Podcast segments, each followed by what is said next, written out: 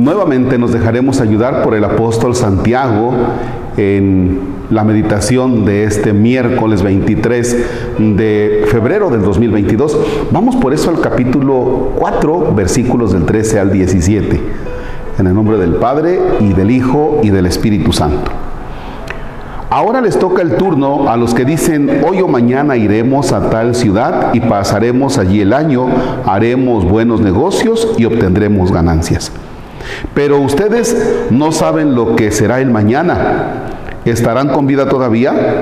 Pues no son más que humo que se ve por unos instantes y luego se disipa. ¿Por qué no dicen más bien, si Dios nos da vida, haremos esto o lo otro? Pero no, están seguros de sí mismos y esa manera de jactarse es mala. El que sabe pues lo que es correcto y no lo hace, está en pecado. Palabra de Dios. Te alabamos, Señor. Bien, fíjense que es un momento para que nosotros nos podamos ubicar acerca de la fragilidad de la vida.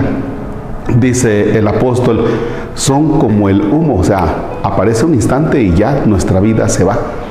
Y es cierto, fíjense que debemos agradecer a Dios los años que vamos viviendo, que nos da, y sí tener de alguna manera proyectada nuestra vida. Voy a proyectarla, pero sin decir depende solo de mí, depende de Dios. Por eso el usar el término si Dios quiere viene muy bien. O sea, estos son los planes que tengo, esta es la proyección que tengo de mi vida. Fíjense, no podemos nosotros ir por la vida sin saber lo que queremos. Debemos tener definido qué es lo que queremos. Si un niño no sabe lo que quiere a unos cuantos días, si un joven no sabe lo que quiere y tiene ya sus 20 años, sus 30 años, pues cuidado, ¿no? O sea, hay que proyectarse. Tenemos que hacer algunos planes, siempre y cuando diciendo, si Dios quiere, si Dios quiere. Debemos ser personas capaces de planear, si es cierto, de proyectarnos, pero no con aquella soberbia de decir, todo depende de mí. Así es que entonces, hacer planes, sí, pero siempre diciendo, si Dios lo quiere. Padre nuestro que estás en el cielo, santificado sea tu nombre. Venga a nosotros tu reino. Hágase tu voluntad en la tierra como en el cielo. Danos hoy nuestro pan de cada día.